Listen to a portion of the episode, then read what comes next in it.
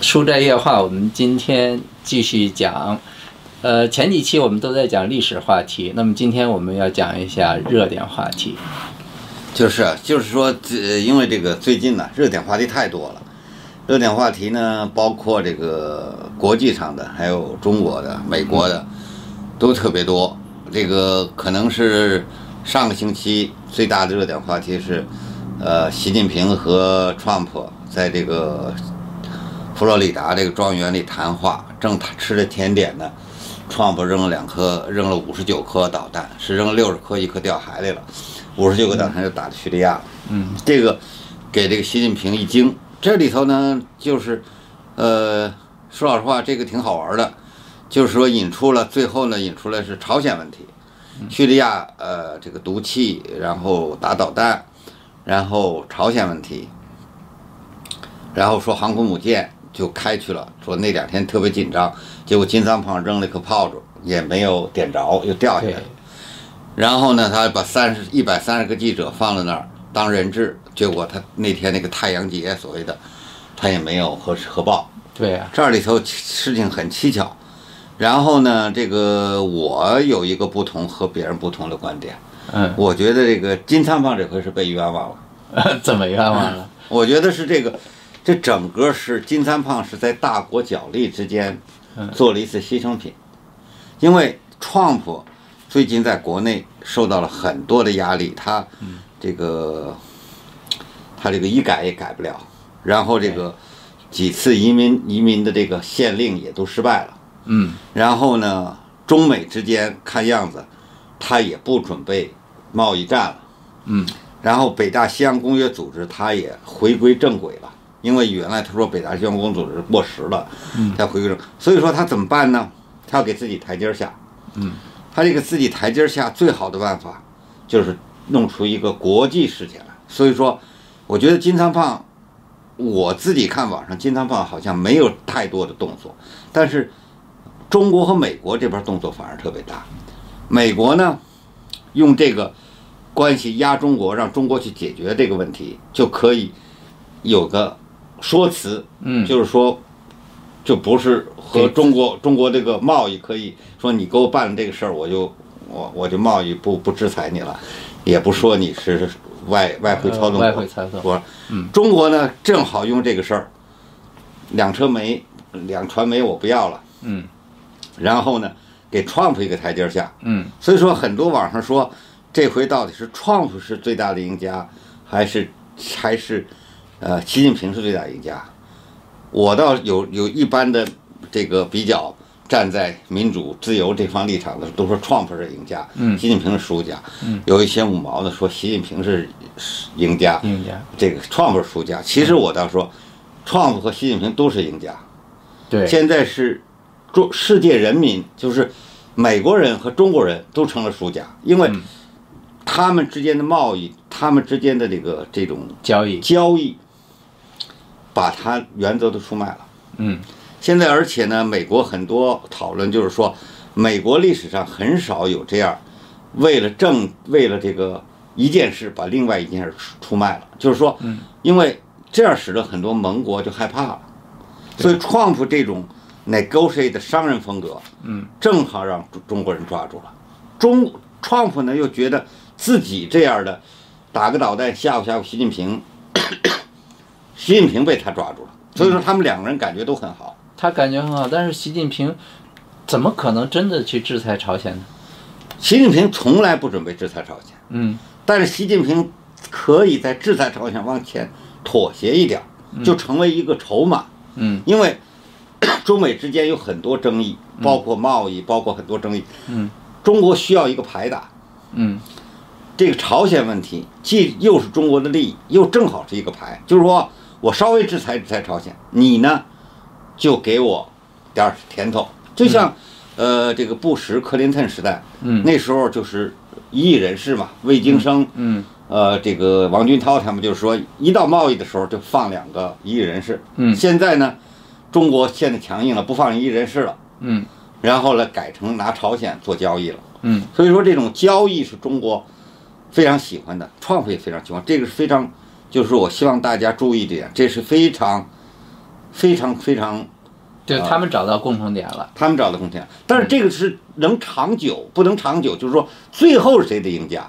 这不好说。就是我说现在他们俩都赢了，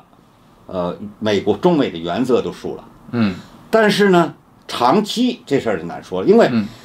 作为金三胖本人来说，他并不想让中国控制，但是呢，他现在没办法，只能找一个爹，找一个大哥，嗯但是呢，中国如果在这上头，他他本心是不想做的，他不得不做一点儿，做多少，这个就有个拿捏尺寸了。他要做的太少了，创破脸挂不住；嗯对他做多了，他自己就吃他亏自了。他自己不愿意做。嗯所以这件事儿非常可怕。你看前一段时间就是说，美国呃测试那个火掉的测试实导弹实验掉到这个日本海里的那个导弹，最后发现嗯它里头啊，好多那是朝鲜的那个。朝鲜那好多零件是中国去的，对对对，中国通过西方公司进口给送过去，这个就证实了咱们以前的预言，就是说这个导弹、原子弹，其实我认为芯儿都是中国的，那壳儿是朝鲜的，朝鲜的。因为朝鲜这个国家已经是要钱没钱，要人没人，他怎么可能发展出这么先进的武器？说现在要发洲际导弹了，嗯虽然这次又说这次失败了这个这个试验，有人说是呃美国的网络攻击呀、好多呃说这金三胖害怕了，少放点燃料把它掉海里了。嗯，对但是对这里头不管你怎么猜测，嗯这里有一点，嗯，大家可可能都明白，就是金三胖那天就没准备核试验，嗯他就不管成功失败哦，他就想点个小炮仗，点个导弹，是给他面子上下台。嗯但是呢，这个我倒认为这是中国把他弄得失败了，因为嗯金三胖作为一个领导人来说，他真不想失败。嗯他这个他二十多岁执政，他不想在他的朝鲜臣民面前表示表现自己是吧？对，但是呢，中国不能让他这回放了，因为习近平刚跟川普说好了，嗯所以我倒认为这不是美国人搞的，嗯这倒是中国人搞的。嗯让他中国这个制裁挺好的呀。这个东西你导弹失败了，你也没有做发射导弹，嗯要发射了，美国人真得给他把它打。显得中国有还有用，对啊然后美国你还得依赖我。他有用没用？他他发起来，美国给创普一个僵局啊，嗯创普就得发射反导把他打起来啊，不打那个创普航空母舰开过去有什么用啊？嗯但是呢，要打起来，中国人脸上这抱不住了。嗯他最好的办法就是让他自己掉下来。嗯所以这个这里头倒不是说我们有什么推测，但是你从逻辑上来说，这回，呃，创普对对中国贸易问题的突然改变，嗯，这里有他的家族原因，嗯也有就是给他自己台阶儿下。他现在也不说作为国，他也不说这个百分之三十五的贸易呃贸易的进口税了，嗯对，他也不说这个、呃外汇外汇的嗯管制，所以说外汇操控。但是呢，中国必须让步，这个事儿就是中国如果不让步，朝鲜问题上或贸易问题上不让步，那么你给创普你就脸上挂不住了。所以这个让步多少，咱们就拭目以待了。嗯另外这个新闻呢，还有一个新闻我不知道，国内有两个大新闻，一个新闻就是于欢的事儿，嗯对，一个新闻就是这个赵鑫，就是泸州四川泸州这个赵鑫被打死。其实这个大家不知道注意到没有，就是于欢这个事儿已经过了半年了，他是这个。南方周末报道的，南方周末报道，嗯，赵鑫这个案呢，是几呃刚刚发生的，刚刚发生，嗯，是这个一个是发生半年以后报道的，一个呃是和哦刚刚发生的是吧这两件事情很有意思，嗯，就这两事情其实都是老百姓的一个热点，对，但是这两个热点不同，一嗯个热点是南方周末中共官方报，不管南方周末左右是中共官方报纸报出来的。嗯一个呢是老百姓自己觉得不平，嗯自己去请愿的。嗯所以说，其实你要说背景吧，我倒不觉得于欢那儿那个人有多少背景，嗯或者是这个赵鑫这儿有多少背景。他了不起就是个镇长啊，甚至是个县长，嗯对于中共来说都不是大官儿。嗯但是他有一个根本原因，嗯一个就是说，是我报道舆论影响，说这是乳母案呐、怎么样道德呀？嗯一个是你起来嗯挑战这种权威，嗯所以说呢，一个是镇压，嗯一个就可能是就改判，改判。所以说，这两件事情正好还加上那个民经国那个老农那个案件，这个这两个人一起的就把那个事盖了。嗯所以说，现在过有有一个特殊的一个热点，就是说，一个是热点，一个人背景大小并不是问题，问题是，你如果来老百姓来挑战，哪怕是一个村的权威、镇的权威，嗯，他都要这样。这按照中国官方的呃游戏规则，就是说什么事儿都是由我主导，对你就是奉命鼓掌或者是对跺脚。如果你要主动参与，那我不能对容忍。，这是一哎个非常、非常，就是说，你不管多小的事情，嗯只要是挑战任何一级嗯中共政府的，中共就不惜于力。本本来他是个小人物，我也要保他。嗯但是呢，如果这件事儿是我要搞，哪怕是个大人物，我抓了反腐啊或者什么，你来鼓掌，嗯，那那那那是你是好好老百姓。所以说，嗯所以说这两件事实际上都是热点，但是你就看出来官方的态度不一样，对对网民的这个。呃这个说法对网民的这种反应是截然不同，一个是嗯对派警察抓，嗯一个是可能改派。嗯对，这个这个是这个是一个呃非常呃就是最近的一个热点。嗯然后呢，那么这两个热点呢，当然已经过了一两个星期了。嗯，所以说呢，其实最大的热点，就是今天的今天的这个事儿，就是今天美国之音。美国这个《之音》，嗯美国《之音》这个报道就有很多好看点了。嗯，第一点就是郭文贵本来是这个上个呃周五嘛，美国《之音》准备说我要三个小时对直播这个，直播，这里头呢不知道是龚小夏呀、是美国《之音》这些哪个神经被变了，可能是看见明镜收视率好几十万，嗯他心痒痒，他说 要播，对不对？他没想到后果这么大。对，呃，郭文贵呢，其实这个要说最大的赢家、最大的输家，这回郭文贵是最大的赢家。虽然没抱全，对但郭文贵的形象至少在我心目中大大改观，是这大大改观。就是说对，前两次我还不太看得起他，嗯但是这一次，我准备他是真准备要做了。你看这里头有几点嗯是没出我们预料的。嗯第二点，第一点就是，咱们那时候预测是说，郭文贵敢这么干，就有两种可能，一种对是有巨大的元老势力，一种是西王败了。嗯现在至少间接的郭文贵证明了一点，嗯，西王败了，至少是习近平不管它是真是假，它是存在这个。对习嗯近平说。郭文贵啊，介绍说郭文贵有用傅振华弟弟的话说，就是大习大老板，大老板嗯，用他，不信它。不信他。这包括王和孟，嗯，当然孟是小人物了，嗯，现在主要是王，王因为是他也是太子党，嗯，又是呃又是重要，就是现在把西王绑在一块儿了，嗯嗯嗯因为中国反腐的三大巨头就是西王孟嘛，嗯，现在反这个郭文贵说出一点来，点出效果就是腐败反腐败，就是说大腐败反小腐败，嗯就是说反那个人，他他用他的话说是没有被保护的，保护对不受保护的。嗯，这一点我对习这个郭文贵敢于这么一下冲撞，当然他肯定后头也有人了。但是，即便有人，这也是一个巨大胆量。哎能这样说，我觉得相当对不容易。反过来，这个美国之音丢了大人嗯了。网上有人甚甚至说，美国之音给应该改成中国之音，嗯就是基本上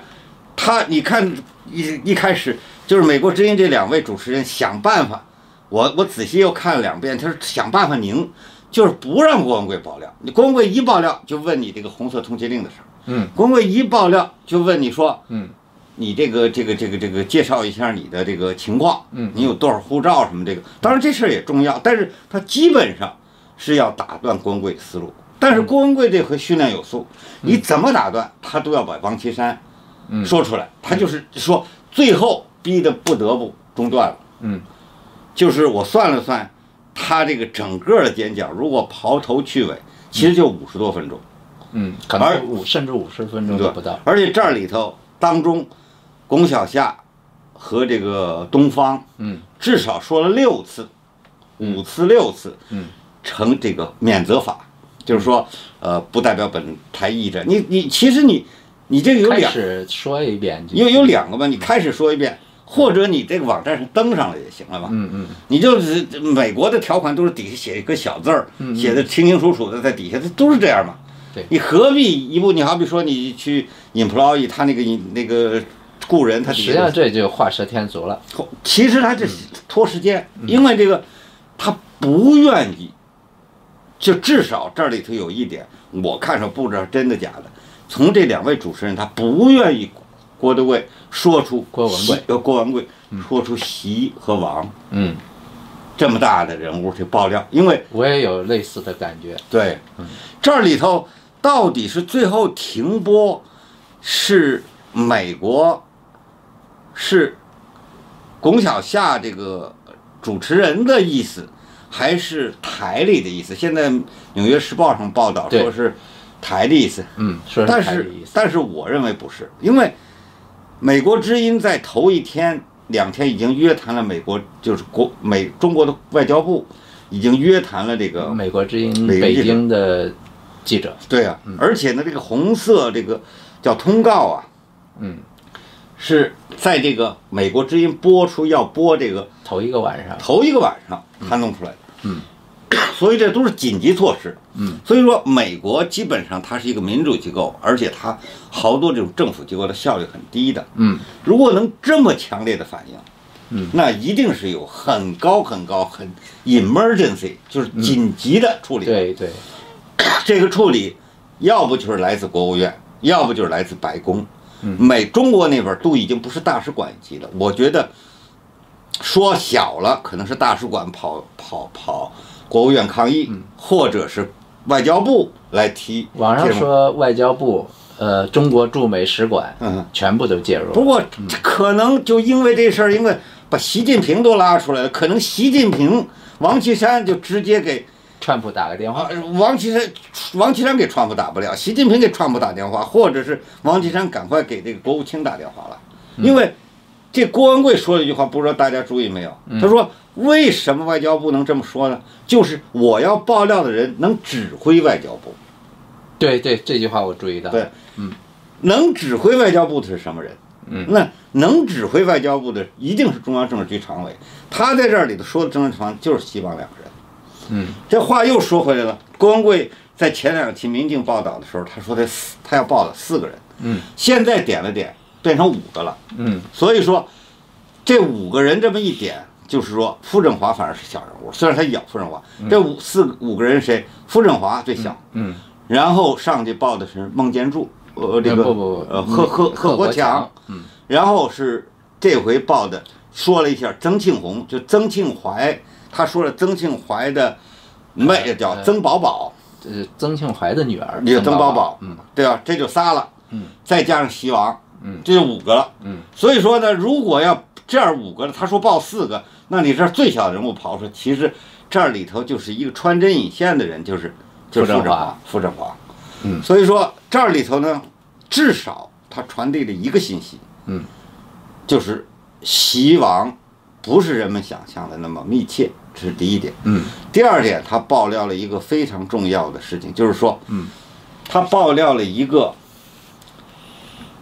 美国内成功商人，嗯他叫社会社会关系，社会关安系全部的安全部工社社会会工作关系，因为他自己解释不清，他他说他有十一本护照，对十一本护照呢，呃，中国的那个户口是安全部下指令注销了。嗯所以说呢，这护照明显还有外交护照是安全，这肯他已经隐晦说是外交部给，就是安全部给他办的，嗯所以他他有三本中东护照，嗯，他要那么多护照干嘛？嗯所以说，一个成功的商人嗯基本上都要他叫社会挂靠，他他而且他说他派他出来，嗯，呃，接触了达赖喇嘛，对接触了很多人，对吧？嗯嗯嗯他这个爆料出来，就是说这件事儿也使得很多注意，就是说海外的这些大商人，包括上次跑到创创普坛的马云呐、对吴晓辉呀、对，这些人，比郭文贵都有任务，任务更重。对，对吧？这里个这这个事情已经说清楚了，嗯而且网上有一个，我不知道你注意了没有，网嗯上有一个推特有一个人叫郭文贵真相，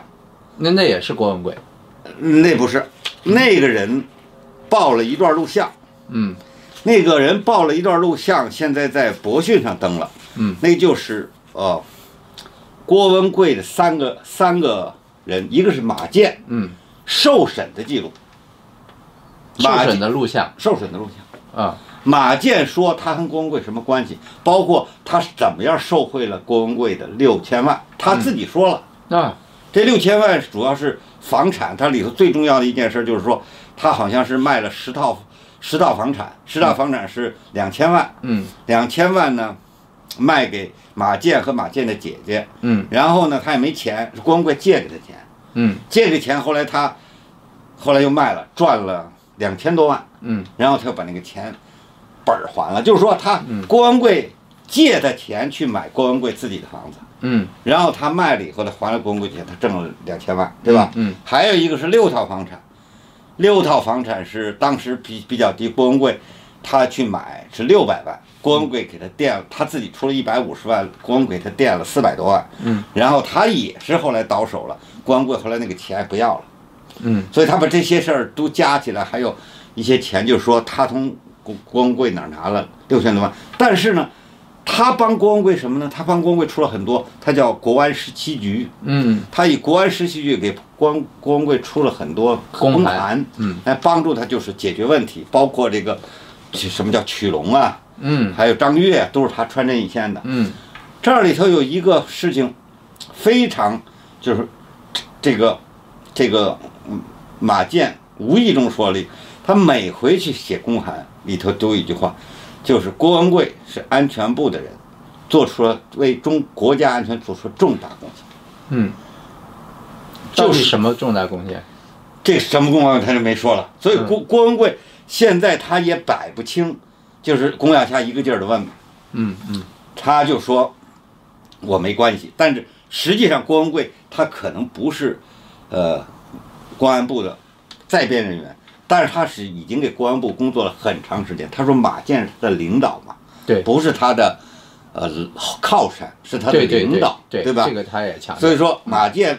当然马建说是违规，但是我觉得马建也没违规，他直接的下属嘛，嗯他你你他给国家，他给共产党办事儿嘛，共产党就得给他点儿便宜嘛，嗯，所以说呢，烧着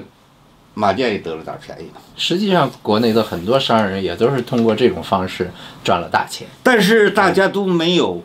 明确的信息，大家都知道这是个潜规则，对，但是这回说出来了。说出来这就是说，捅破郭了这文个贵窗户已经把这窗户纸捅破了，就是对说，包括马云呐、嗯，包括这些在海外游说的这些，包括这些呃吴晓辉这些大人物，比他还有钱的人呢，嗯其实都带有特殊任务。这种特殊任务，按郭文贵的说法，他们是不愿意，他们是权力的猎物，并不是权力的猎手。嗯，但是在他们也必须帮，他们不帮不帮你就完蛋。不帮你就完蛋。所以这回呢，因为他郭文贵呢这里头，我的逻辑是郭文贵帮的时候，他做了个小九九，他把这些材料他给自己作为自己爆料的东西他给留下了。嗯所以说呢，他他现在当共产党就是就是卸磨杀驴的时候，嗯，他不干了。他不所以说他拿出来，他这个线索里很明显，就是说他咬住这个傅振华不放，但是他电话里叫傅傅老三付叫老三三哥，，对叫傅振华叫大哥，对，就是说不是傅振华了，就是傅老三的大哥，那可能就傅老三大哥就是傅振华嘛。嗯所以他就是说明，就是说他说了一个线索，就是说当初他跑的时候，就是马建抓之前跑，是傅振华告诉他的。对，叫他叫他走的。对所以傅振华当时也是，就是说，也是他的一个领导。嗯，所以说呢，他现在把这些东西，他现在可能是看明白嗯了，他自、自己觉得受骗了，所以说他起来反咬一口，嗯这是一种可能。另外一可能，他这个爆料也是国内更大的领导支持的，嗯只不过这个领导是要打王岐山的。嗯按照他的话说，他说不是这么回事，就是傅振华传习老板，就是这个事儿，现在咱们证实不了，对，证实不了。但是这是咱们转述工文会的话，就是他也怀嗯疑，但是当时工文会说叫你去调查，叫你调查，呃，王岐山的太太和他的外甥呃，王岐山的太太叫呃姚姚明山姚明山，和他的外甥叫姚还有庆，他的七妹，对，不是还有他的这个他呃不是他小这姨个子嘛，不是他小姨子，呃就是他小姨子叫姚明端，嗯，对，还有一个就是这个这个呃他们家就姚家唯一的男性就姚庆的太太叫李荣，对，所以说他们这里人就是用海南航空，他也报了，他这报的时候，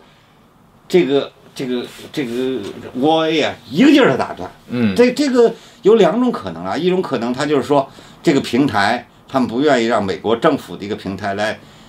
来引起外交事件，这是一个好的想象了。嗯嗯，坏的想象就是说，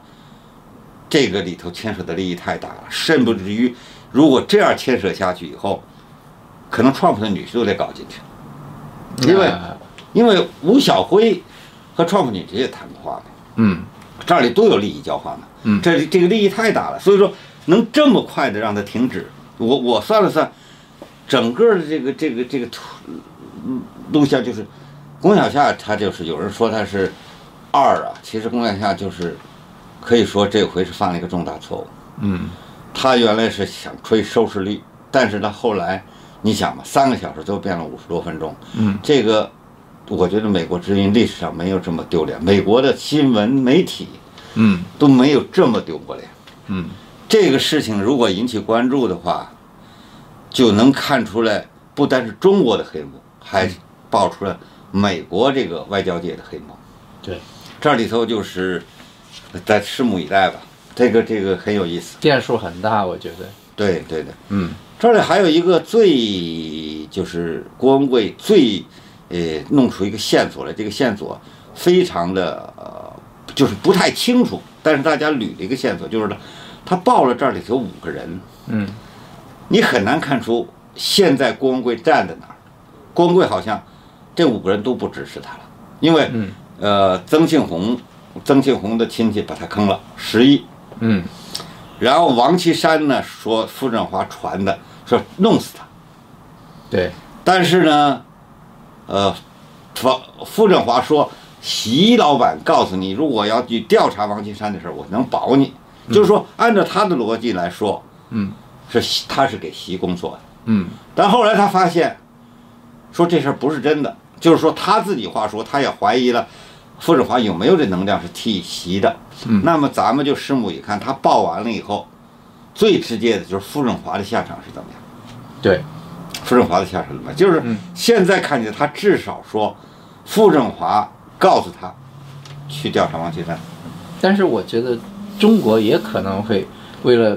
维持表面的这种呃和平和啊，那习和王一起来，先护着这个护振华，等到这个时间段长了以后再处理他。那你的意思就是说他们俩还有默契？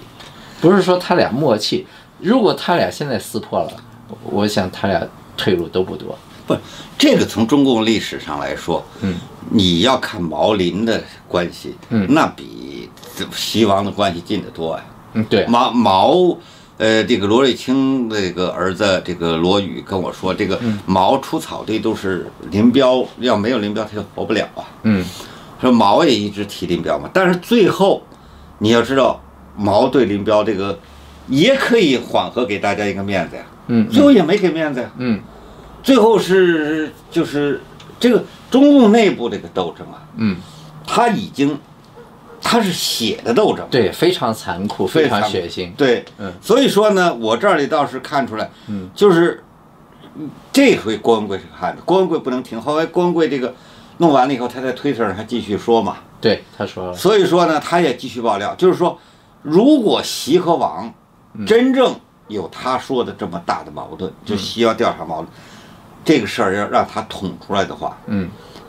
如果王忍了这口气，嗯或者是习忍了这口气，这这这是王忍的口气，whatever，并不那什么，他基基本上这个事儿就这个事儿是不可能的，因为现在西这个这个，你就看中国的反腐的过程，嗯这个现在西中国的王岐山的这个呼声啊，虽然没有像习近平那么高，已经是中国第二号人物了。对啊，他们的关系其实和毛林差不多了。呃虽然我我觉得呃应该是这样的，就是呃王其实已经威胁到习的地位了。对，就是说咱们上回说了，已经有个纪委派了，嗯，对，而且纪委派现在是拿着尚方宝剑，就跟东厂一样，想抓谁抓谁啊，嗯，九千岁，九千岁啊。所以说，他如果不说直接能把习抓起来嘛，但是习周边的忠臣，嗯，他想抓谁就能抓谁啊。如果习好比说傅振华真是习的人，嗯那王岐山也能把新政傅傅振华抓了，就是，嗯他他不就是他他不能把君主给抓了，嗯但是可以把君主周围的这个臣，他的忠臣都抓光啊，嗯最后就把你孤立了。嗯但是我倒觉得现在习都已经没有能力打王了，因为除非他真抓住王的这个贪腐的把柄，嗯，但是你别了别忘了贪抓贪腐的生杀大权在王手里。在王手里，你如果你这个些小组，习近平接了一大堆小组，但这小组里没有一个抓贪腐的小组啊。嗯这个小这个抓贪腐的这个，就是中共政治斗争的这个，以前咱们说过嘛，以前都是路线斗争嘛，嗯嗯体现毛泽东路线斗争的就是中央文革嘛，嗯嗯所以体现这个现在这个这个用共产党的这这个这个方式，这个宫廷政治的，嗯，是用贪腐的方式，所以说现在的这个纪委是取代当时中央文革的这种地位，嗯所以说这个那时候中央文革几乎把全局都控制了，现在我觉得纪委已经控制了至少半个全局了，嗯纪委通过的事情不通没有通过政治局也能去至少把一个不说政治局委员一级的可能高了点儿，但是一个部长级就是执行的这种鹰鹰犬，像傅振华这样的人，你看，嗯最近把什么向向俊波向俊波对，抓了，你看现在几乎经济，嗯，每个地每个领域你每个领域，域的爪牙一级，嗯就是没涉到主子一级、爪牙一级的，嗯，都抓。这样呢，就使得一个领导嗯他没有执行人了，嗯。他的亲近就是说，他再大的领导就是实际上，在中国的官场现在也是人人待政，大家都是等待，不敢做呀、对对对。因为做下去不知道对错啊。但是这个里头更难，因为中国十九大要开了，嗯这里头王岐山已经到退休年龄了，嗯所以说，习近平最好的办法处理王岐山，如果要是正常的话，他用不着这种手段，嗯他可以让王岐山退休。嗯现在看来就是，至少我推荐逻辑逻辑就是，习近平都可能没有力量让王岐山退休了，所以得让王岐山死。你也你也抓着贪腐，就傅政华要现在你看都是，这说起来多少亿，这个我记了一下，好像是这个啊，你说那个海南航空的那海个，南航空是，呃，好像他记了一个，呃，海南海南航空是，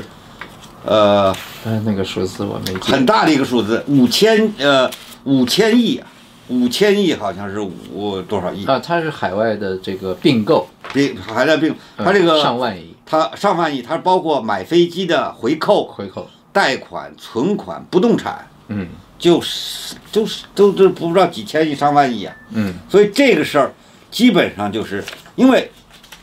这里头说的还都不是王岐山，嗯因为咱们上回说了这个众议这个人就是三爷嘛，嗯，少爷、姑姑爷师爷，师爷嘛。嗯王岐山是姑爷嘛？嗯现在查的不是公爷，查的是公主啊。嗯，就是王岐山是靠的姚家起来的，对现在查的不是王家，王家没人可查，对，他万亿贷款呢，查的是姚庆、姚明山、姚明瑞，这是，这是，这是正儿八经的这个姚依林的孩子呀，嗯这事儿就大了。嗯而且这个嗯王岐山不得不，就是说，他说我倒信了这句话，就是王说王书记要整死你，王书记、孟书记要整死你，那孟书记可能就是个搭配了。嗯这看来是王岐山是要把他整死了，嗯所以郭文贵的这个安全是是是那什么，而且呢，这里头还有一个蹊跷的事情，我不知道你注意没有，《纽约时报》发了一篇文章，嗯是一个是一个是一个专栏，说这个郭文贵呀、啊是那个习近平和和这个创普见面见面的那个那个会所的成员。啊，对这个我看到郭文贵自己对在推特上发，对，嗯说如果那天，因为见这个日本首相也是在那个会所里，对，那时候就保安不那么严，这回呢，为了给习近平他做了两堵墙，就习对近平他路做了两边做路了两你墙。讲，如果郭文贵那天去也不能拦他呀，他也是会所里的人呢。对所以说，当时这个《纽约时报》就写篇文章，就是说，郭文贵现在这种做法、爆料啊这些东西，是给中美之间添乱，嗯你知道吗？所以说，这里头就郭文贵的事情，现在已经经过这个国 A 这事儿，以前还是只是中国的事儿，嗯现在已经牵扯到中美关系了。也对所以说这个事儿已经已经跟他，但是郭文贵自己呢，他说他是美国的永久，永久居呃民他是美国的居民，对他他有十几本护照，还有对外交护照，呃对对所以说呢，美国也不好办他，嗯也不好办他。嗯这外交护照这儿里头，郭文贵敢这么说，他国内会有靠山的。这个靠山是谁？现在看起来不太明显，但有可能。如果按照他的逻辑，不是我们逻辑，他的逻辑，他就是习近平打王岐山去派出来调查王岐山的一个，因为他以前，呃，马马建说他有重大贡献，就说明他调查人的本事挺大，就把这个重大事情叫他自己从他自己说也看到，对他帮助这个国安部调查过很多人，这里头有一个逻辑不通的，就是，就是为什么国安部嗯把他扔了？他既然既然这么大重大任务去调查王岐山的事儿，那怎么他现在被追的，就是说把他国国内人也抓起来什么的？这里头只有一个可能，就是说他说的是傅政华抓了他，但是他又说傅政华为习近平工作，对那只有一种可能就是，实际上王岐山抓的。他也曾经说过，就是马建实际上是中共这些年来调查这些贪腐的这种技术具体执行人，对，而且他掌握了很多材料。掌握了很多材料，并且从他谈的这些话题啊什么这些方面来看，很多材料现在在他手上。对，就是说，可能马建手上的东西，他弄了一份 copy。那就不知道了。但是说他肯定是掌握了太多。马建和郭文贵是不是因为掌握了太多的东西要被灭口？这有可能。但是呢，中共面口也这个事儿也也也也是他低估了郭文贵的活动能量。就是郭文贵相对于以前那些商人来讲。我觉得他可能那个困兽犹斗的那种精神是对是比较厉害的。以前也有很多对对对商人就屈服了，一一则是困兽犹斗，二则是他可能早就有准备，他在海外，他为防备他这个狡兔这个狡兔死这个猎狗烹啊，他准备了很长时间，所以在海外的投资啊，海外的人脉啊，他准备了很多，他趁这个搞这些事儿，他把这个种下了。就是说，像郭文贵这贵这样的商人，在中国有很多。嗯，郭文贵也看到了其他商人的下场。嗯哼，他也预测到了自己的有这种可能，所以他提前做了准备。对，就是就是前几期我对郭文贵可不太看好，我就觉得郭文贵基本上是在那儿，就是说一个老领导支持他，嗯怎么怎么样去打对，领导我们还在对猜这个老领导但是到底是谁。对对对，现在可以就看出来，嗯，郭文贵已经就上次还听老领导的，嗯，这次老领导说话他也不领了，他已经是走到了边缘了，嗯，呃，如果说国内有人叫他这么做的话，嗯，这个事儿不是特别，呃，逻辑上不是特别清楚，就是说国内他真正的老板对他也失控了。可能就是说他替替习近平做事，但是习近平可能也控制不了他。他自己也在说，他是没有办法了，对他觉得自己保完命全嘛，完全被抛弃了。对嗯他他是保命保财嘛，嗯，所以说这个这是一个热点，我希望大家关注这个。随着他记得，我觉得可能我们还要谈几期，这个太有意思了。这个戏拉的比薄熙来的戏还大，嗯，因为薄熙来只不过是一个政治局委员，这种人家诸侯，现在可能就跟毛林斗一样，嗯中国的第一二把手。嗯，拉开战场了。嗯按照郭文贵这个逻辑，嗯你要大打一场，不是，可能温都尔汗的这个大戏要重演了。嗯，好，谢谢大家。